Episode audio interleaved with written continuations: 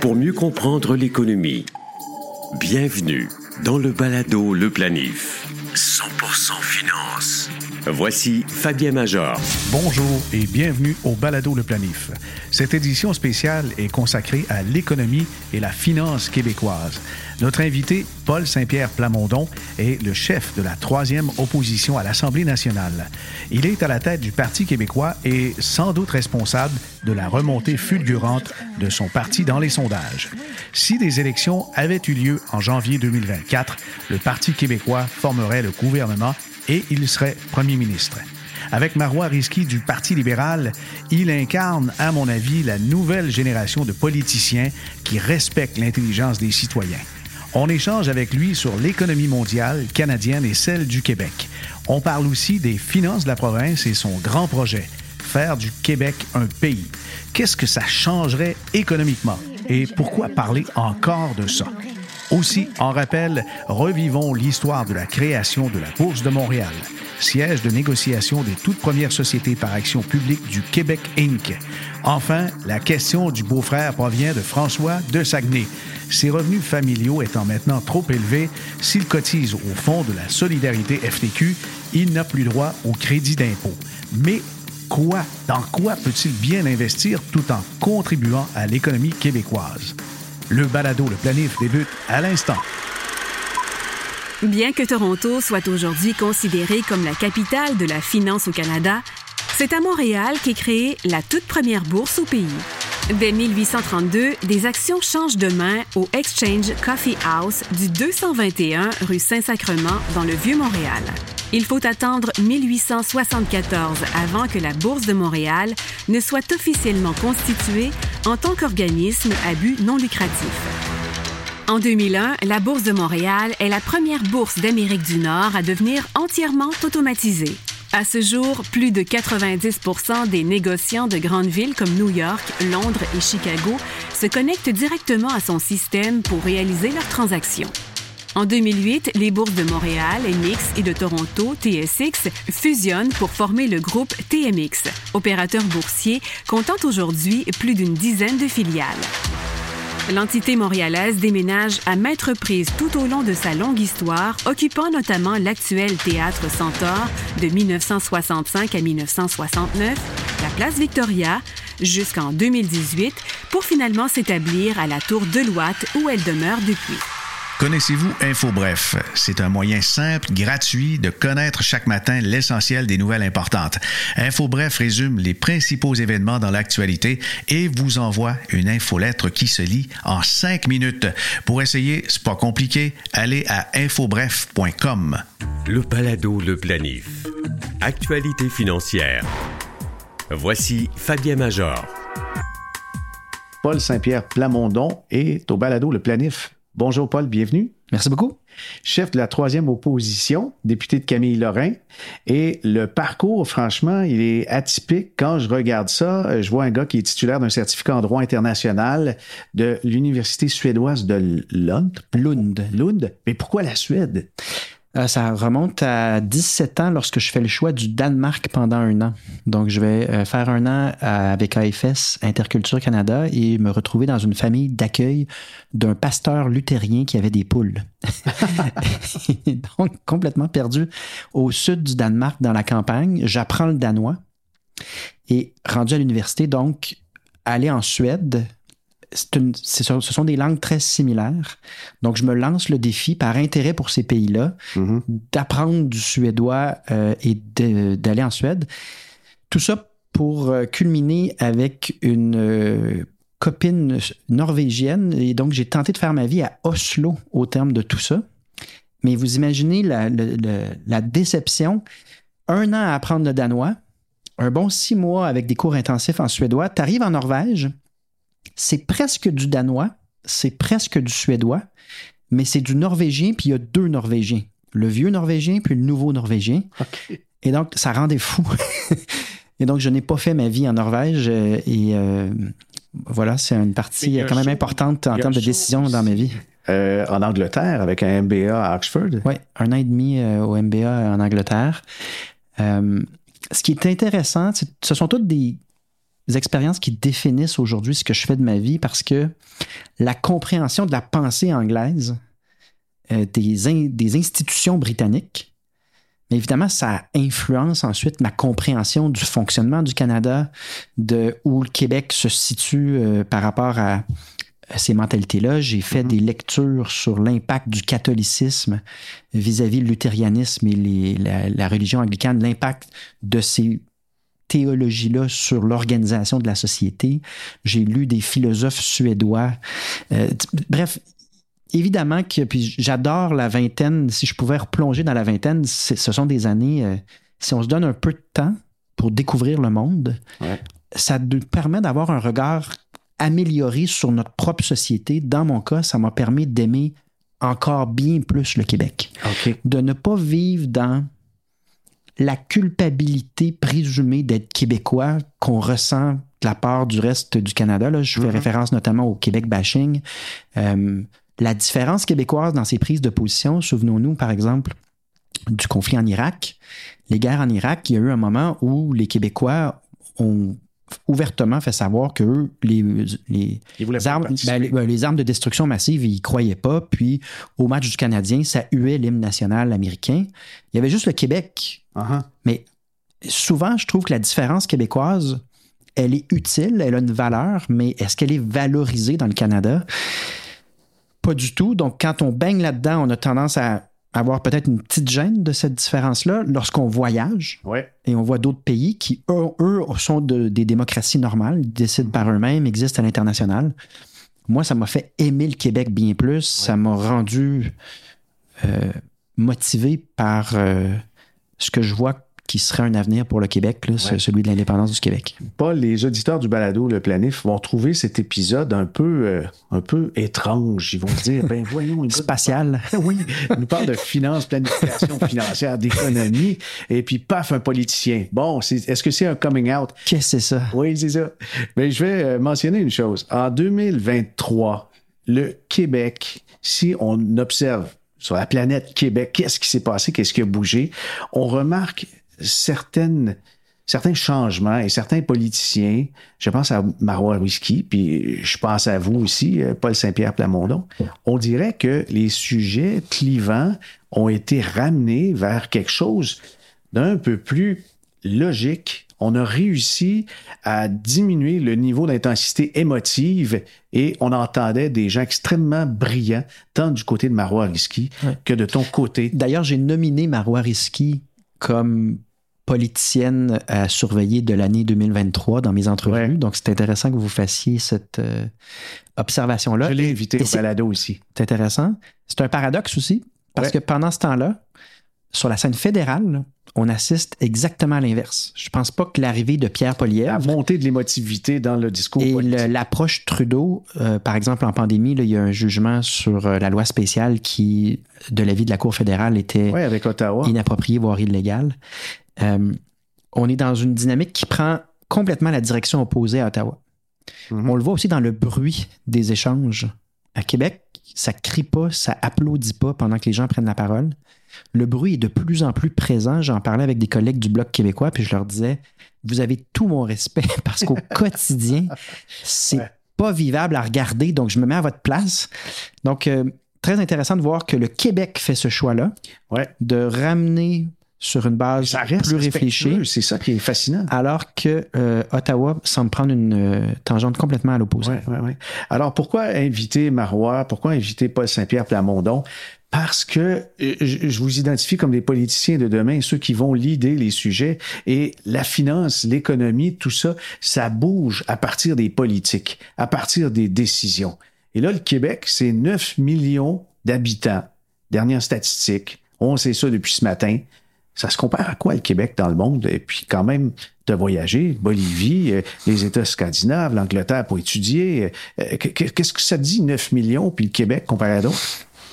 Ben, ça se compare euh, notamment aux pays scandinaves qui ont, dans le cas du Danemark, un peu moins de population. Même chose pour la Norvège, un peu plus en Suède. Bon, la Finlande, les pays baltes. Euh, à noter que la taille de la population rendue à un certain nombre de millions Mhm. n- n'a rien à voir avec le PIB per capita. À la limite, euh, il y a plus, on constate qu'il y a plusieurs petits pays dont le PIB per capita est très, très élevé. Ouais. Euh, mais ça euh, soulève des enjeux de gouvernance. Et c'est l'auteur américano-canadienne Jane Jacobs qui, dans les années 80, parlait dans le livre intitulé The Question of Quebec Separatism de la taille des États et de l'impact sur la gouvernance. Et elle, elle disait essentiellement, quand les États sont trop gros, s'installent des conflits d'intérêts parce qu'il y a trop d'unités puis de réalités juxtaposées qui se livrent concurrence pour une seule décision. Différentes cultures aussi. Euh, dans l'État prédateur de Galbraith, euh, un auteur américain, lui, il souligne également que la corruption devient impossible à renverser lorsqu'il est question de milliards et de milliards. Donc, les unités très grandes ont une force géopolitique, on pense à la Russie, aux États-Unis, évidemment, une force géopolitique, un poids militaire très grand, mais vont aller chercher aussi des problèmes de gouvernance très, très importants que des petites unités euh, n'auront pas. Mhm. Et on ne peut pas dire pour autant que le PIB per capita souffre d'une taille euh, modérée. Et ça change également la diplomatie. Donc, ce sont des pays qui, en général, ont plus tendance à faire de la diplomatie de paix, de facilitation, et non pas euh, des rapports de force. Parce que tu n'es pas en position d'avoir un rapport Non, de force. La, la- la Suisse, la Suède, euh, c'est sûr, la, la neutralité, c'est ce qui les caractérisait. Et ça. euh, Il y a eu un passage, une implication que tu as fait auprès de l'OTAN. Ouais, pendant la guerre du Golfe. Ah oui.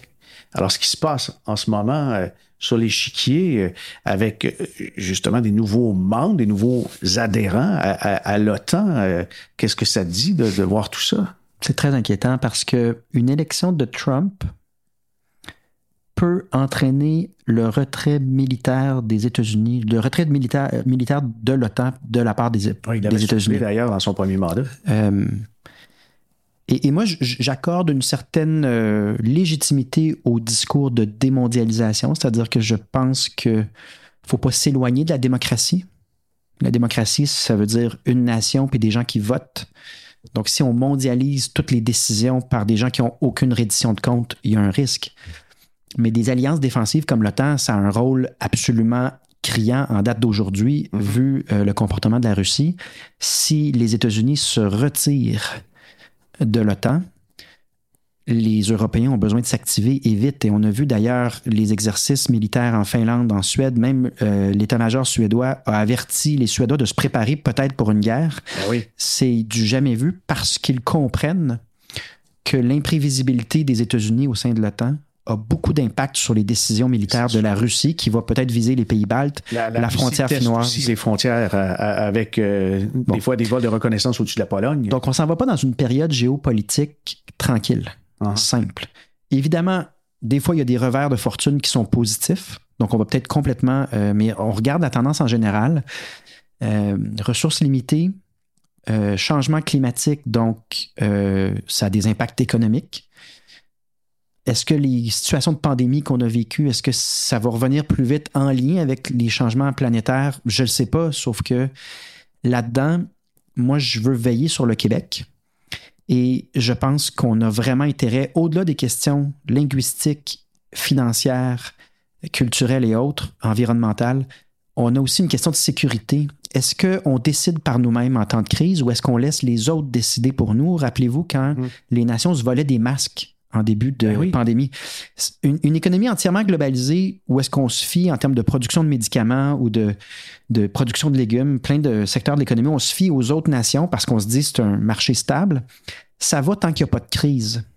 Mais quand il y a une crise, décider par soi-même et veiller à ses propres intérêts, c'est toujours mieux que de laisser euh, le voisin décider. Donc, l'autonomie du Québec sur le plan décisionnel, à travers l'indépendance du Québec, me semble un aspect, une question également géopolitique vis-à-vis un environnement de, je dirais pas inquiétant, je veux pas être pessimiste, mais c'est de plus en plus instable si on peut pas le nier. Mhm.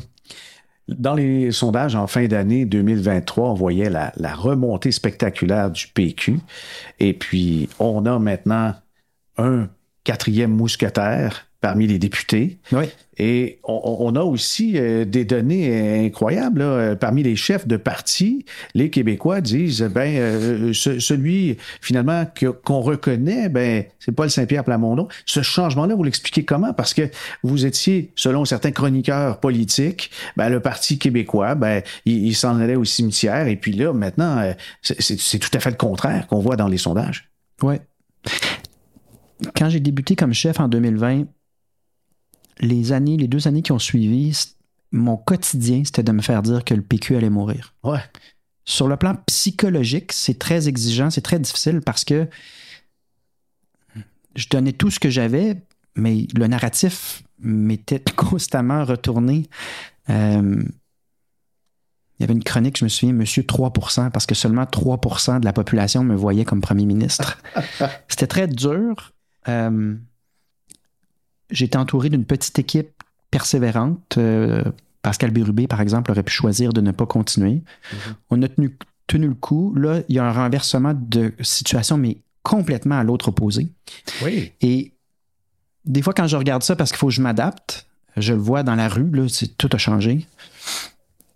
Ma réflexion, c'est, je me dis au fond, moi, mon objectif, c'est de réussir à avoir un impact positif. De réussir à ce que la politique aide des gens. Je suis pas encore rendu là. Être populaire, c'est pas une finalité en politique, c'est même, on pourrait dire, passager Mhm. mais c'est un levier. C'est-à-dire que ça me permet ou ça me donne une chance d'arriver à mon objectif. Mais tant que l'objectif d'utilité, pour moi, n'aura pas été atteint, le reste, c'est comme, c'est comme les sondages en général. Il ne faut pas se laisser déconcentrer Ouais. parce qu'on peut, en chemin, perdre de vue l'objectif qu'on s'était fixé. Mhm. Un sondage, c'est aussi euh, l'instantané. Ça change, ça fluctue. Donc, euh, aussi, il faut que je gère les attentes. Là. Ouais. Je vais peut-être monter au prochain sondage, mais le suivant, je vais peut-être redescendre, puis ça change rien. Est-ce que ça, Ça peut change rien pour mon action une forme d'insatisfaction euh, face au gouvernement? Bah, toujours. Toujours. Euh, à juste titre, dans le cas euh, de ce que la CAQ a fait, il y a toujours ça. L'avantage, c'est que des fois, l'insatisfaction se manifeste pas longtemps avant l'élection ou pendant l'élection. Là, nous, je pense que tout le monde a compris qu'on a le potentiel de former un gouvernement, qu'on suscite des espoirs, mais on a du temps donc pour bâtir quelque chose qui est à la hauteur de ces espoirs-là. Mhm. On a du temps pour se préparer pour que ce soit solide. La vague orange, là, pardon, euh, Ruth Hélène Brosseau, euh, Ouais. tu sais, la- des fois, les vagues, c'est parce qu'elles elles- elles- elles se déclenchent pendant l'élection. Oui. Puis les gens sont élus puis sont abasourdis d'être là. Ben oui, mais il y a Puis ils ont- ils du type Black Swan avec Jack Layton. Bon. Euh, son passage, à- tout le monde en parle, je crois qu'il a ému tout le Québec, C'est ça. qui s'est dit euh, donnons-leur une chance. On a la chance, nous, de se préparer Ouais. puis de bâtir du solide en, en connaissant notre potentiel, puis en se disant, mais tant qu'à avoir ce potentiel-là, on va essayer d'être à la hauteur des espoirs qu'on a générés. Moi, je suis plus confortable là-dedans que dans un scénario de, de vague de dernière minute. OK. Alors, c'est vraiment étonnant, c'est surprenant, c'est rafraîchissant de voir ces mouvements-là, de voir aussi l'implication des, des plus jeunes politiciens qui tracent une nouvelle voie. Mais dans le domaine financier, évidemment, on est craintif. Je parle pour de nombreux confrères planificateurs financiers. mais- mais je pense que votre, votre domaine ne vous amène pas à, à- à apprécier le risque beaucoup. Hein? Euh, en fait, on essaie de contrôler d'une certaine façon. c'est ça. Vous passez votre vie à essayer de minimiser le risque puis gérer le risque.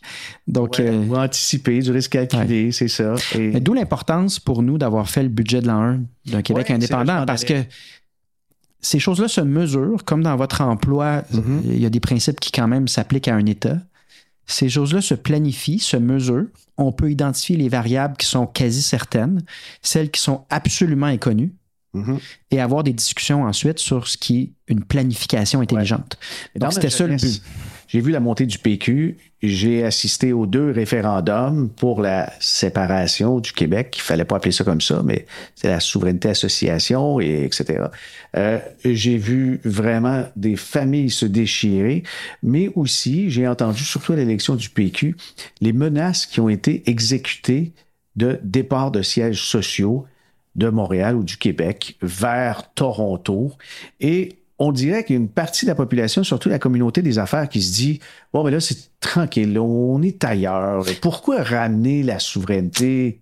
Ça, c'est un graphique que je vais finir par sortir avec mon équipe de recherche limitée. Il faut faire attention, les euh, transferts de sièges sociaux ont été beaucoup plus marqués dans la période 2000 que la période de 1995 en soi.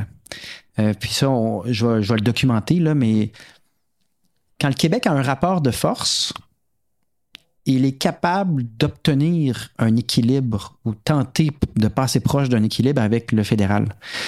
Quand le Québec se dit fédéraliste, peu importe comment il sera traité, euh, l'exemple, c'est qu'on subit des reculs, puis euh, Toronto, Ottawa vont en profiter, vont profiter de l'absence de rapport de force pour faire des choses qui, si on est vigilant, euh, ne sont pas à l'avantage de l'économie québécoise.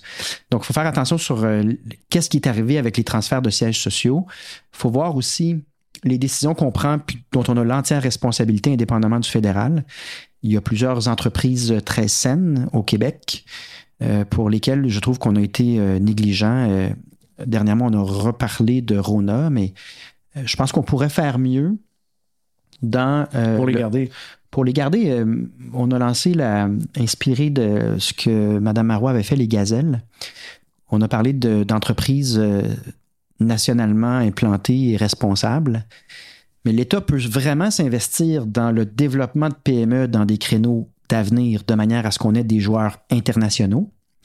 Mais au moment d'investir, peut poser des conditions. Par exemple, on veut que vous payiez vos taxes et vos impôts ici, mm-hmm. que vous gardiez vos activités ici pour 25 ans, puis, euh, euh, en échange, nous, on va vous soutenir sur toute la ligne pour vous amener au niveau que vous visez, à, même les fonds publics. Euh, Souvenons-nous, par exemple, que René Lévesque a choisi le Cirque du Soleil. Il, a dit, moi, cette entreprise-là, faut qu'elle émerge. Et l'État québécois s'en est mêlé.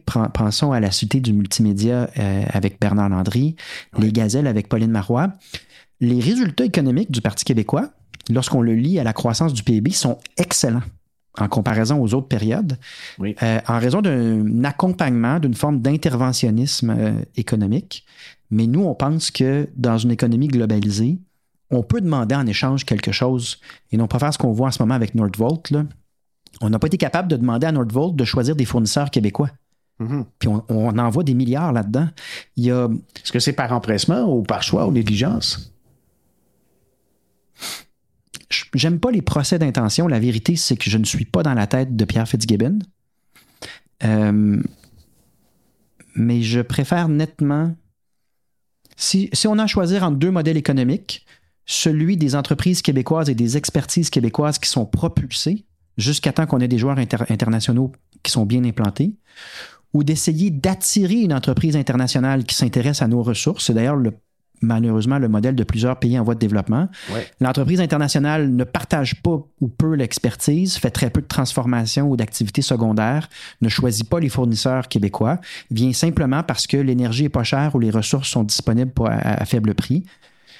C'est un modèle qui a vraiment ses limites sur le plan de la prospérité économique, puis euh, l'histoire de plusieurs pays le démontre je dis pas qu'il faut pas euh, attirer des entreprises internationales quand on a un créneau d'excellence ou d'avenir mais je trouve qu'on traîne de la patte dans le développement de nos joueurs qui seraient capables d'aller à l'étranger, euh, faire ce même genre de public et j'en étonne tout le temps lorsque je présente une caractéristique des euh, indices ou les fonds d'investissement dont le contenu c'est des entreprises québécoises et quand on compare au TSX de Toronto, on a 3-4% de plus en valeur ajoutée. Ben, c'est la stabilité. Essentiellement, c'est quoi l'économie du Québec? Tu as une stabilité, une sécurité, même une qualité de vie qui, est un, qui peut attirer des gens.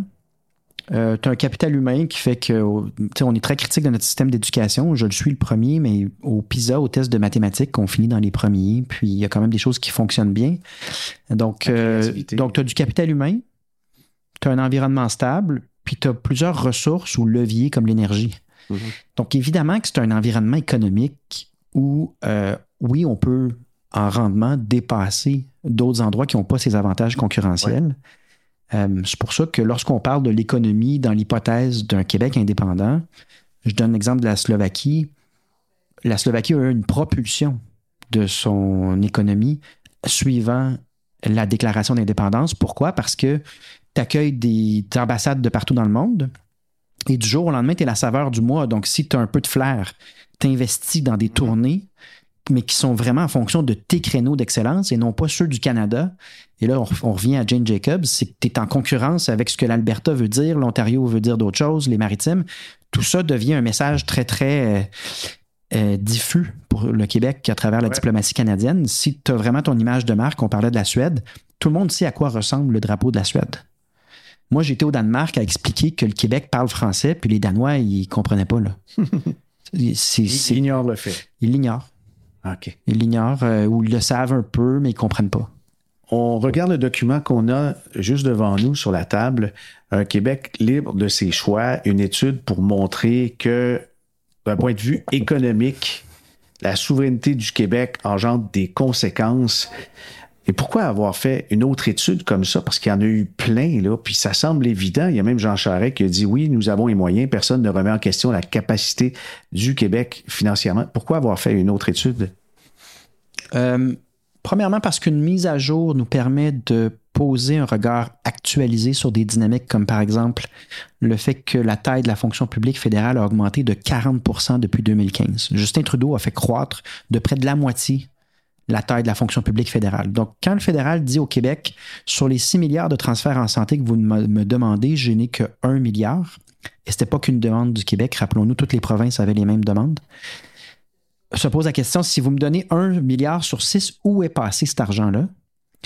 donc, en refaisant l'étude, on fait des diagnostics actuels. La taille de la fonction publique, la dette a doublé sous euh, Trudeau. Euh, on constate que depuis les exercices de l'époque, l'ingérence fédérale à travers son pouvoir de dépenser a vraiment explosé. Donc, le, fédéral dépense dans ce qui est la compétence du Québec. Et donc, le dédoublement qu'on essaie de mesurer s'accentue parce qu'il y a des fonctionnaires aux deux endroits qui gèrent la même activité et qui doivent se faire des rencontres pour essayer de se coordonner puis de se comprendre en du palier municipal. Donc, les paramètres évoluent. C'était exigeant, voire frustrant pour moi de faire cet exercice-là parce qu'on s'est engagé à garder la même méthodologie que celle utilisée par Bélanger Campo puis par François Legault. Ma lecture personnelle, en dehors de l'exercice qui est signé par des économistes de toutes les universités du Québec, c'est que la méthode doit être revue. La méthodologie est désuète parce que l'ampleur des dédoublements, lorsqu'on prend les ratios à l'époque de Bélanger Campo, ils avaient vraiment étudié programme par programme qu'est-ce qui est un dédoublement, puis en arrivait à des ratios, des pourcentages qui mhm. devenaient une économie. Ces pourcentages-là ont vraiment changé. Et à mon avis, la taille des économies pour le Québec est plus grande que ce qu'on a publié là. Puis je le je le dis pas par conviction là, ou par partisanerie, c'est simplement que si la taille de la fonction publique vient de croître par 40% et que le dédoublement des activités fédérales dans celle du, du Québec a littéralement explosé, évidemment que ça change la proportion d'économie qu'on va faire si on a un seul rapport d'impôt, un seul ministère de la Santé, un seul, un seul ministère des Transports. Tout ça est devenu plus aigu depuis les années 90. Ça, ça crève les yeux quand on fait l'exercice. Est-ce que les débats qu'on entend autour de l'immigration, autour de l'inflation, une forme d'instabilité économique qui a pu s'installer avec la mondialisation, bien sûr, puis les grands enjeux avec euh, la, Chine qui est en, crise, vraisemblablement depuis le début de la pandémie, euh, avec ce qui se passe aux États-Unis, euh, la montée de la droite dans quelques pays, est-ce que ça nourrit le sentiment qu'il est peut-être important de réfléchir davantage à la souveraineté? Ben, sur le plan purement politique, oui, parce que le Québec fait une planification de son immigration en fonction de sa spécificité linguistique et culturelle, en fonction de sa situation au niveau du logement, puis de sa capacité à livrer du nouveau logement. Euh, et là, le fédéral, dans Roxham comme aux aéroports cette année, impose une filière parallèle d'immigration. On nous dit que ce sont des demandeurs d'asile, mais quand on constate que le pays le plus représenté, c'est le Mexique, par exemple, mmh. on se doute qu'en fait, le gouvernement Trudeau a ouvert des filières parallèles d'immigration économique. Les gens arrivent sur le territoire en disant je, vais faire une demande d'asile, mais combien d'entre eux remplissent les critères? Euh, moi, j'ai l'impression que c'est une volonté du fédéral d'augmenter les seuils d'immigration en contournant les décisions démocratiques du Québec. Dans, quel but? Ben, sur leur initiative du siècle, ça a été développé. Euh, ben, c'est vraiment l'idée que plus on accueille de gens, plus on est vertueux. Et évidemment, il y a des intérêts économiques là-dedans. Plus on accueille de personnes, plus on a de main-d'œuvre euh, qui est potentiellement à bas prix parce que ça fait beaucoup de monde qui veut travailler. Mais on externalise les coûts, c'est-à-dire que ce n'est pas l'entreprise privée qui va s'occuper du logement et de tous les enjeux sociaux qui en découlent. Non, donc, donc on plus d'écoles, de classes puis de lits d'hôpitaux. Euh, ça a été une, discussion difficile pour moi dans les deux dernières années parce qu'on a tenté de me stigmatiser. Puis là, dans les derniers deux mois, tout a changé. Mais il y a un revirement. Tous les économistes sont. De dire la même chose que vous dites depuis deux ans. Mais là, tour à tour, BMO, Banque du Canada, la Banque nationale cette semaine, Pierre Fortin vient de publier un autre papier. Ah, il n'y a que des jardins qui contredit un peu. Euh, oui, puis euh, quand euh, des gens qui ne sont pas familiers avec la macroéconomie me posent la question, mais comment ça se peut que ça comble pas la pénurie de main-d'œuvre? puisqu'une nouvelle personne vient travailler, je leur dis deux choses. Je leur dis, premièrement, il faut constater qu'on a haussé sans arrêt les seuils depuis 30 ans environ et on est toujours gravement en pénurie de main-d'œuvre. Ça, c'est un premier indice. Mais des fois, c'est spécialisé parce que si on regarde les taux de chômage. Mais je suis pas contre. Il, monte un peu, le taux de chômage. Il y a des pénuries par secteur. Exact. Puis on ne sera jamais contre. Il y aura toujours de l'immigration. Moi, je ne suis pas contre l'immigration. Je suis contre des seuils absolument disproportionnés par rapport à notre capacité d'accueil. Les Québécois ont bien entendu votre discours. Et sur la pénurie de main-d'œuvre, il faut reconnaître que on s'est fait dire un mensonge pendant plusieurs années parce que les données, les économistes qui s'intéressent avaient déjà détecté que c'est à peu près un effet neutre. L'image que je donne des fois à des gens qui sont moins familiers, je leur dis écoutez, oui, on a une pénurie de main-d'œuvre. Si demain on pouvait annexer le Vermont, je ne vous dis pas que ça se peut, mais supposons qu'on se disait il y a des travailleurs au Vermont, donc annexons le Vermont, puis on n'aura plus de problème de main-d'œuvre. C'est pas ça qui va arriver. La personne au Vermont, elle travaille, puis elle consomme pour l'équivalent de demande en main-d'œuvre que sa prestation. Donc, tout ça se balance. Ajouter une crise du logement, parce qu'au Vermont, les maisons sont déjà bâties.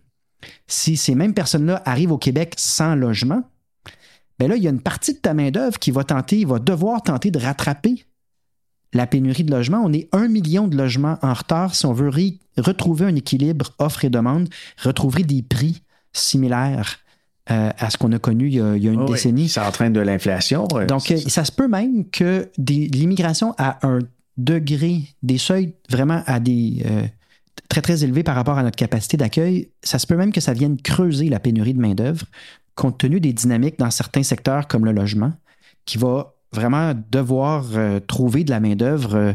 même chose pour l'accueil en matière d'éducation. Là, on voit que ça mm-hmm. demande de la main-d'œuvre.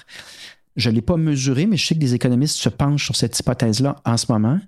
Euh, mais dans tous les cas, une fois que c'est confirmé par à peu près tous les intervenants économiques à travers le Canada, euh, moi, je conserve un discours euh, constructif. Dans mon esprit, un Québécois est un Québécois à part entière le jour où il a sa citoyenneté. On veut une société qui est équitable et qui fonctionne bien. Mm-hmm. Donc, on veut un équilibre. Là où ça a un lien avec l'indépendance du Québec, c'est que si le Canada se fout de la volonté démocratique du Québec et impose des décisions qui, en rétrospective, étaient irresponsables, mais ben, se pose la question pourquoi on s'oblige à avoir un gouvernement de trop qui décide sans considérer ce qu'on veut? Pourquoi, sur le plan financier, on envoie presque la moitié de nos impôts à un gouvernement qui n'est pas le nôtre et qui ne décidera pas nécessairement en fonction de nos intérêts? encore en termes de vulgarisation, des fois, je dis à, des gens moins familiers avec euh, ces, sujets-là, est-ce que vous, vous laisseriez votre budget familial, la moitié de votre budget familial, être géré par votre voisin? Pourquoi vous feriez ça? C'est la famille. Ils vont dire euh, on, est dans, le même pays. Ben, c'est pas tout à fait comme ça. Je pense qu'un examen très sommaire de l'histoire du Québec nous fait dire que c'est pas toujours l'intérêt du Québec qui prime à Ottawa. Mm-hmm.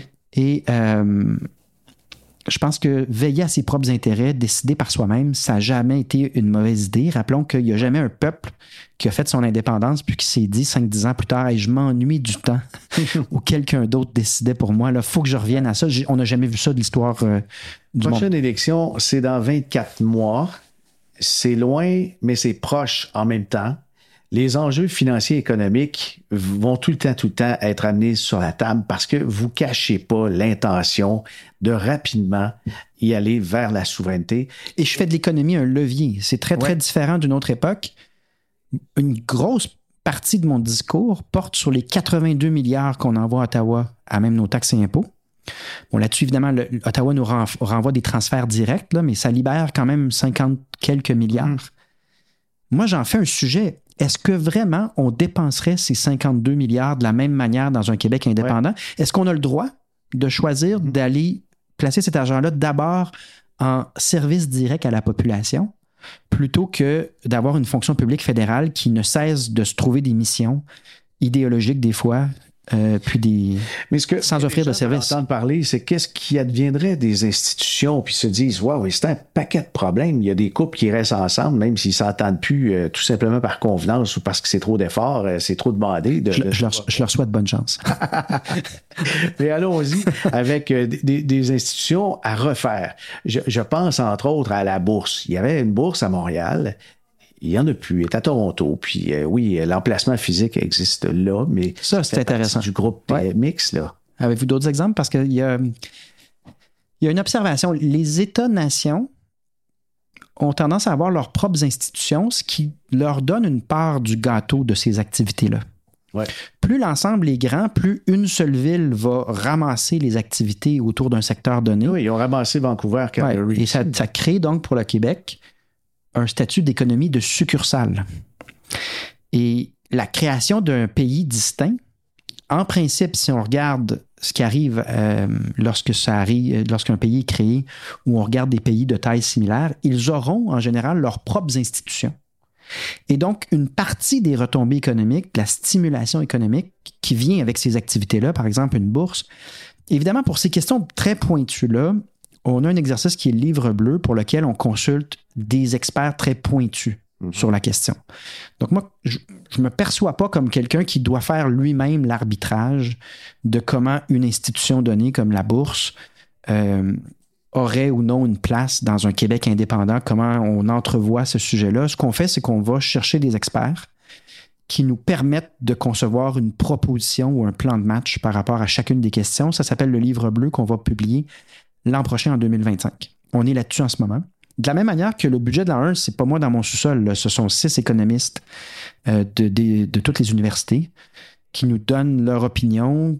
Puis tant qu'on n'est pas satisfait puis que tout le monde n'est pas d'accord, on retravaille le texte jusqu'à temps qu'on ait la certitude avec des experts pointus mm-hmm. que ce qu'on sent avoir la prétention de prédire l'avenir, qu'on a un document solide, ce sera la même chose pour ces questions-là. J'ai parlé de la bourse, mais dans les institutions qui vont contrôler euh, l'univers des valeurs mobilières et la formation des, euh, des experts euh, en, gestion financière, je pense par exemple à la Chambre de sécurité financière qui autrefois supervisait, surveillait ce qui se passait au niveau des fonds communs de placement tranquillement, ça a glissé vers une association ontarienne qui s'appelle Mutual Fund Dealer Association, de MFDA. Alors, cette entité-là s'est mise à contrôler la déontologie des conseillers en fonds d'investissement du Québec mm-hmm. et s'est fusionné maintenant avec euh, l'organisme canadien de réglementation de valeurs mobilières. Alors, c'est évidemment en, Ontario. Et quand on lit les livres, c'est la loi de l'Ontario qui s'applique en premier. Mais donc, euh, les conseillers en, fonds communs vont être supervisés par un organisme ontarien, c'est une réalité. Dans le temps, il y avait la Commission de valeur mobilière du Québec, avec toutes sortes d'autres organismes ont été fusionnés pour faire l'AMF. On, voit qu'il y a eu des changements et les valeurs mobilières, il me semble que ça a déjà été un combat, puis là, ça l'est moins. Est-ce que ça a été abandonné, puis maintenant c'est l'Ontario qui, qui dirige la, finance au Québec? Est-ce que ça, vous y avez réfléchi? C'est une grosse ben, partie. Ben, euh, mon, bagage d'avocat m'amène à répondre spontanément. Euh, c'est une loi sur euh, les, les, sociétés par action canadiennes, puis tu une loi sur les compagnies du Québec, puis que finalement tu décides de créer un nouveau pays qui s'appelle le Québec, qui aura désormais une seule loi, donc il y aura des organismes québécois qui découlent du nouveau cadre juridique simplifié. Euh, donc, en général, les institutions et les lois seront québécoises. On aura plus ce dédoublement-là, euh, ou dans ce cas-ci, euh, l'Ontario qui va appliquer certaines normes au Québec. En général, je trouve et même que... les taxes, je confirme. Dans les fonds d'investissement, il y a des taxes harmonisées, mais c'est pas la TVQ. Et en général, ma réflexion sur ce sujet-là, c'est qu'il faut aussi voir, il y a des questions à répondre, c'est-à-dire quelle est la configuration juridique qu'on entrevoit pour chaque secteur, dont la, finance. Mais ça ouvre la porte aussi à une réflexion comment la création d'un nouvel État peut créer une source d'avantage concurrentiel ou un cadre réglementaire avantageux pour certaines activités? On a vu euh, certains États américains euh, créer des environnements plus propices aux affaires ou euh, permettant de se spécialiser dans certains créneaux très nichés du monde euh, corporatif ou du monde de, la finance. Moi, je pense qu'il y aura une planification assez prévisible, à mon avis, du cadre euh, juridique qui s'appliquera. Mm-hmm. Ça va venir avec des institutions québécoises, c'est évident. Mais le bout intéressant et le plus exigeant n'est pas là, parce qu'on a déjà quand même un cadre juridique québécois, on ne part pas de zéro le bout le plus intéressant et exigeant, c'est de se demander qui voulons-nous être dans l'échiquier mondial en termes de cadre et de secteur d'activité où est-ce qu'on est distinctif. Le plan d'affaires québécois, c'est la distinction. Euh, mon MBA, malheureusement, je l'ai fait en anglais, fait que c'est un peu ironique que le chef du Parti québécois ait des mots en anglais, mais on veut être un niche player, un joueur avec certains avantages concurrentiels définis. Mm-hmm. évidemment, en macroéconomie, nos, nos, ressources naturelles, le capital humain dont je parlais, nous donnent un certain nombre de secteurs. Mais dans le cadre des activités de mes anciens collègues avocats, euh, qui font du droit des affaires, euh, du milieu de la finance, je pense qu'il faut réfléchir à comment la création d'un État peut nous donner un avantage concurrentiel ou des, des, créneaux où vraiment le Québec est distinct et que ça génère des affaires, ça génère un secteur d'excellence. Euh, et là, s'arrête. Intuitivement, je sais que c'est là qu'il faut aller, mais j'ai besoin de m'entourer, pour on travaille là-dessus en ce moment. Et euh, donc, il est trop tôt pour moi pour euh, donner des exemples, mais intuitivement, c'est là que je veux aller parce que je me dis que si on a notre propre plan d'affaires compte tenu de nos potentiels d'avantages concurrentiels à l'international, on va miser sur un certain nombre de créneaux, puis on va se donner le cadre réglementaire et législatif mm-hmm. pour avoir des créneaux performants. En étant premier dans les sondages, c'est sûr que vous êtes l'homme à abattre avec. Euh, c'est joyeux, hein? ça, se lever le matin, puis avoir le titre d'homme à abattre, c'est toujours. Euh, ça, part bien. Et avant, c'était Monsieur 3 ça fait des défis. Mais euh, sérieux, ils, vont tenter de tout le temps défaire tout. Et puis, je pense que c'est légitime. Autant la population que les, les journalistes et les opposants politiques vont dire D'accord, on va se retrouver avec une nouvelle monnaie. C'est quand? C'est des sujets, je pense, qui arrivent à la fin, hmm. mais ça va être amené. Et, avez-vous des réponses à, des sujets comme ça? La monnaie, qu'est-ce qui arrive avec notre monnaie? Mettons, mettons que ça devient viable et puis qu'il y, y a vraiment un momentum euh, de la population québécoise. J'ai répondu de manière préliminaire à cette question-là, mais c'est toujours dangereux de répondre avant d'avoir fait l'exercice au complet. C'était le, problème que j'avais avec le budget de l'an 1. Je savais à peu près où s'en allaient les chiffres, mais si tu ouvres un peu une réponse, les journalistes le reprennent comme si c'était une prise de position. Ça m'est arrivé sur la monnaie où on m'a demandé en point de presse un matin quelle est votre position sur la monnaie. Je leur ai répondu on a justement un comité consultatif sur cette question-là en prévision du livre bleu pour 2025, mais ma posture initiale, c'est que si j'ai le choix d'avoir ma propre politique monétaire, en fonction de ma situation économique, eu égard à mes exportations, à la situation des pays qui m'entourent, je préfère avoir ma propre stratégie puis ma propre politique monétaire que d'être dans un ensemble très, très grand qui a plein d'autres considérations au moment de déterminer sa politique monétaire. Ça me semble être une posture euh, de base euh, logique, mais ensuite, il y a d'autres facteurs qui rentrent en ligne de compte, notamment euh, les questions de transition, les questions de stabilité, donc, on est en train de l'évaluer, mais c'est vraiment des questions où est-ce que moi, je, j'ai une intuition, mais je me substitue pas aux économistes qu'on consulte. Et euh, même la réponse de Jacques Parizeau sur cette question-là a évolué avec les années. Parce qu'évidemment, ça dépend du contexte mm-hmm. euh, et ça dépend de notre perception de ce qui est prioritaire dans les changements qu'on veut apporter. ça dépend aussi de la bonne volonté euh, si on pense de la, à la séparation entre la Norvège et la Suède, c'est la Suède était un peu froissée euh, quelques années, mais en général, ça a repris vite en une collaboration très, très positive entre les deux pays. Si on est dans ce contexte-là euh, avec le Canada, ben, la réponse ne sera peut-être pas la même que si on a des courants politiques euh, très hargneux ou très euh, Mm-hmm. émotifs qui rendent la négociation plus difficile. C'est ça, il y, a- il y en a quand même beaucoup. Euh, les, les réseaux sociaux, c'est- c'est c'est un nid, je pense, pour observer l'animosité de près. Et ce qu'on observe dans les commentaires du Rock envers le Québec, ben, si, si vous commencez à aimer, encourager et élire des politiciens souverainistes, allez-vous-en, puis on n'a pas besoin de vous autres. Euh, on, on- on dirait que... On est peut-être rendu là. Hein? On parlait du vieux couple qu'on endure euh, des années. Ouais. Ben, Il y a un moment où euh, c'est tellement pas agréable comme coexistence que il n'y a plus personne qui fait de l'ovine. Tu arrives à un stade où tout le monde sait que ça doit être fait. Oui, on peut repousser en avant, mais si on perd, notre temps, on perd du temps. Oui, Parce que ça s'en vient. De leur point de vue également, euh, Mhm. notamment en Alberta, euh, j'ai beaucoup de désaccords politiques et idéologiques avec les courants dominants de la politique albertaine. Mais je constate qu'ils arrivent quand même à la même conclusion sur l'essentiel. Ils préféraient faire passer leurs intérêts puis leurs idées avant celles qui sont imposées par Ottawa. Est-ce que c'est sérieux, le, le mouvement souverainiste en Alberta? Ben, il y a deux ans, on disait que le mouvement souverainiste au Québec était pas sérieux. Ouais. Je m'intéresse plus qualitativement à ce qui s'écrit euh, et je constate que on n'est pas seul à trouver que l'ensemble est beaucoup trop gros, qu'il y a des dérives évidentes à Ottawa dans la gestion des fonds publics qu'on envoie là-bas et que des collaborations euh, qui tiendraient plus des contrats de gré à gré, là, des collaborations bilatérales, seraient probablement moins coûteuses et plus efficaces que ce qu'on voit en ce moment euh, sous Trudeau et ce qu'on verra probablement dans un autre registre d'idéologie. Mais on va voir, à mon avis, des, des- tangentes très idéologiques aussi sous Poliev si jamais c'est lui qui prend le pouvoir au terme des prochaines fédérales. Oui, oui. Pa- Parce que peut-être justement, Poilièvre, il peut attirer des Albertains déçus et son attitude, euh, je dirais aussi, euh, les mots qu'il utilise, euh, je crois que ça fait plaisir à une tranche de la population albertaine qui Oui. va s'identifier un peu plus à ce fédéralisme-là. Oui.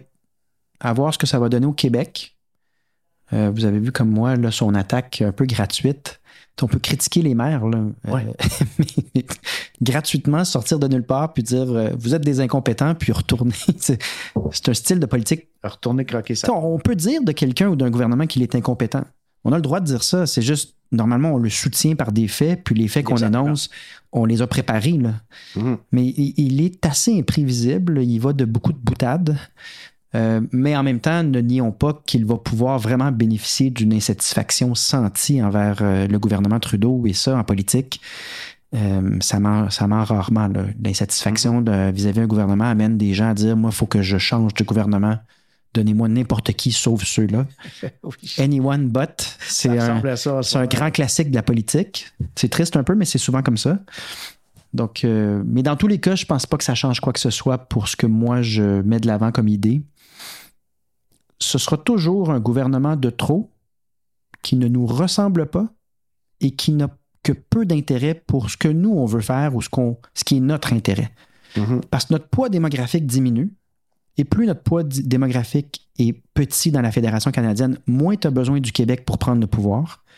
Puis si tu n'as plus besoin du Québec pour prendre le pouvoir, ben, tu n'as pas besoin de te préoccuper du Québec. C'est comme l'anomalie avec laquelle il faut faire, mais tu n'as pas besoin de t'en occuper non plus. Ça devient très passif-agressif comme, euh, comme relation. Passif au sens de ça m'intéresse pas, puis l'intérêt du Québec, j'en tiens pas compte. Là, que c'est vrai pour l'immigration, mais c'est vrai pour l'environnement, le CRTC, la culture, j'en ai plein des exemples agressif au sens où si le Québec en fait un peu trop pour dire on est tanné de vos niaiseries, ben là, on va répondre avec véhémence, ce qu'on appelle le Québec bashing. Donc, c'est vraiment une. Sur j'ai jamais rencontré de psychologue qui a essayé de tracer des parallèles entre les relations et la politique, mais ça s'apparente à une relation passive-agressive malsaine. Je nous souhaite d'en sortir un jour. Euh, Je sais que je suis pas le premier à prôner ça. Ironiquement, parmi les politiciens les plus aimés de l'histoire du Québec, il y a ceux qui ont dit, en tête de liste, c'est ceux qui ont dit faut créer notre propre pays. Mais ironiquement, au sens qu'on n'a pas donné raison au Lévesque et au Parizeau, Mhm. mais on les adore. c'est, très difficile à. Moi qui est le dixième chef du Parti québécois, quand je me couche le soir et je, ré- je réfléchis à cette évolution-là et à la posture psychologique des Québécois par rapport à notre destin, je suis toujours un peu embêté d'interpréter cet amour-là qui est simultané, qui est coexistant avec Mhm. euh, le fait qu'on s'est dit non.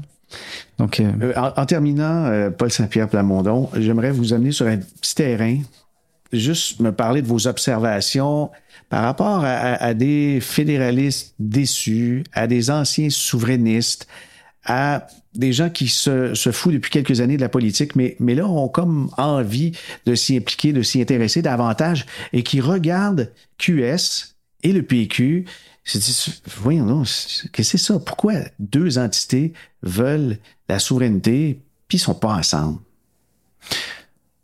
Plusieurs choses ont changé dans les dernières décennies dans le comportement des électeurs, puis moi j'ai vraiment là, pris la mesure de ce changement-là dans Jean Talon. La partielle, elle est significative parce que jamais le Parti québécois n'a gagné la circonscription de Jean Talon.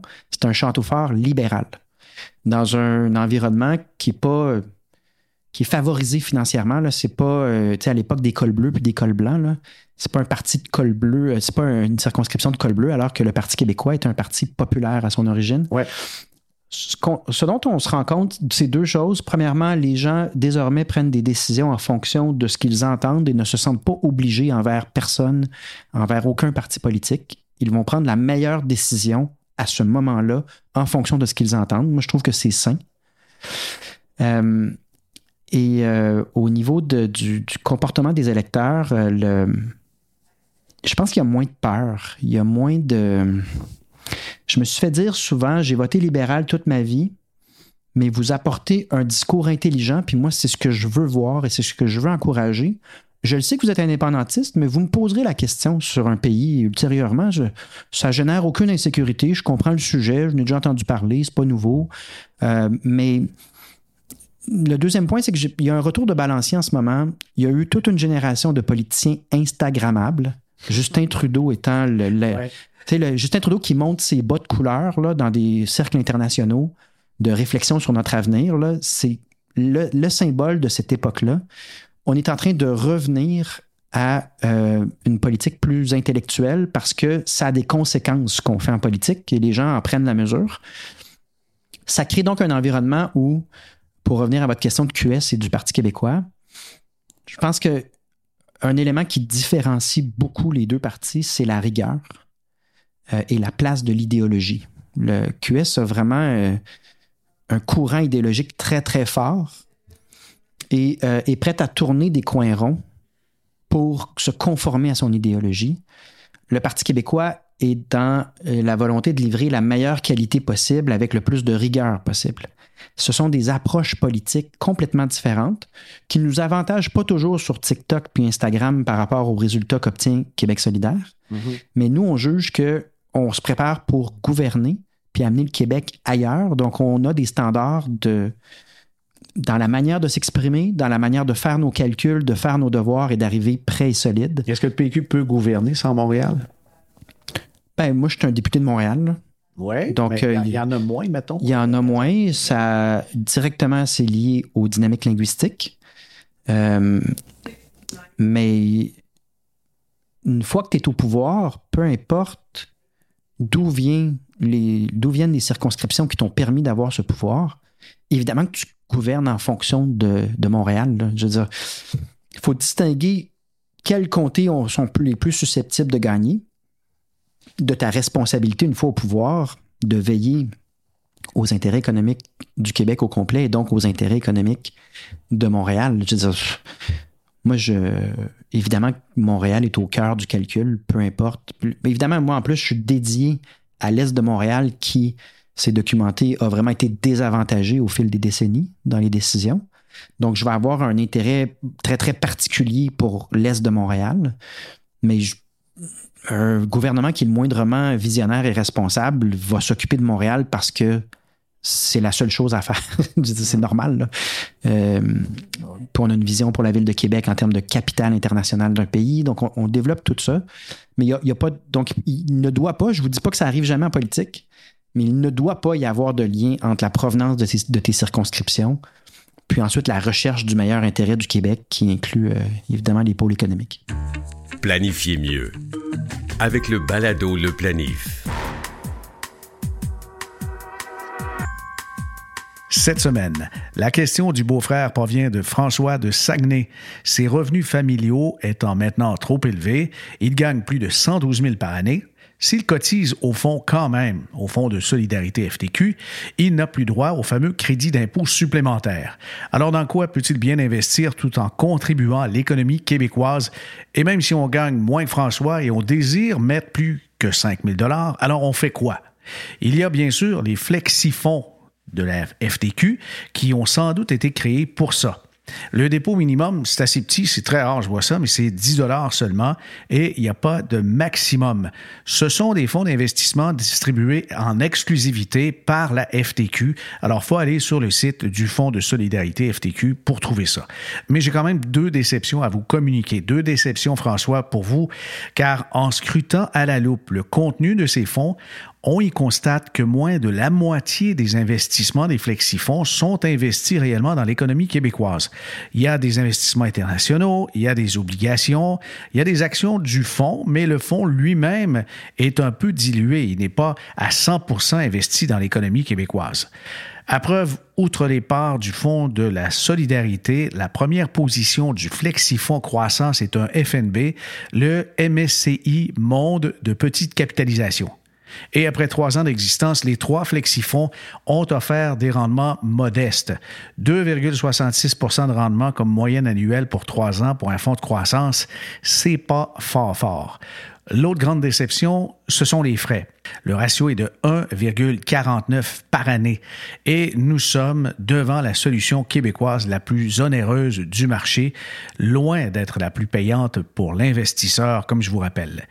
Et sur le marché, François a aussi la possibilité d'investir dans le Fonds équilibré Québec de Desjardins, Notez que ce fonds d'investissement, ce produit, ne récolte que deux étoiles sur cinq avec une note négative de la firme indépendante Morningstar qui souligne des faiblesses dans les processus d'investissement. Mais j'ai été séduit cependant par deux produits beaucoup plus intéressants que ceux précédemment nommés. Il y a le fonds BNI Croissance Québec qui est géré par Fiera Capital et le FNB QXM First Asset Banque Nationale. C'est la Banque nationale qui a fabriqué l'indice. Lui, il a un frais de gestion euh, vraiment très faible, on parle de 0,5% Notez que le BNI Croissance Québec il se fait en série conseil intégré et en série F, donc à frais réduits. C'est 1,11% de ratio de frais. Il procure un rendement bien supérieur au SPTSX 60. Sur 15 ans, euh, ce fonds commun a rapporté en moyenne 14,4% par année net de frais contre 9,27 pour l'indice. Alors, c'est une valeur ajoutée de plus de 5% par année. C'est assez convaincant. Il est disponible auprès des conseillers en valeur mobilière et des représentants en épargne collective. Voilà, c'est terminé pour cette édition du Balado Le Planif. Vous avez des questions, des suggestions d'invités ou encore de thèmes pour les prochains balados, alors vous pouvez m'écrire fm@fabienmajor.com. Merci notre invité, Paul Saint-Pierre Plamondon, et j'espère qu'une prochaine édition, je pourrai avoir comme invité un autre politicien de cette trempe, que ce soit Marois Risky ou d'un autre parti. Ici Fabien Major. À bientôt.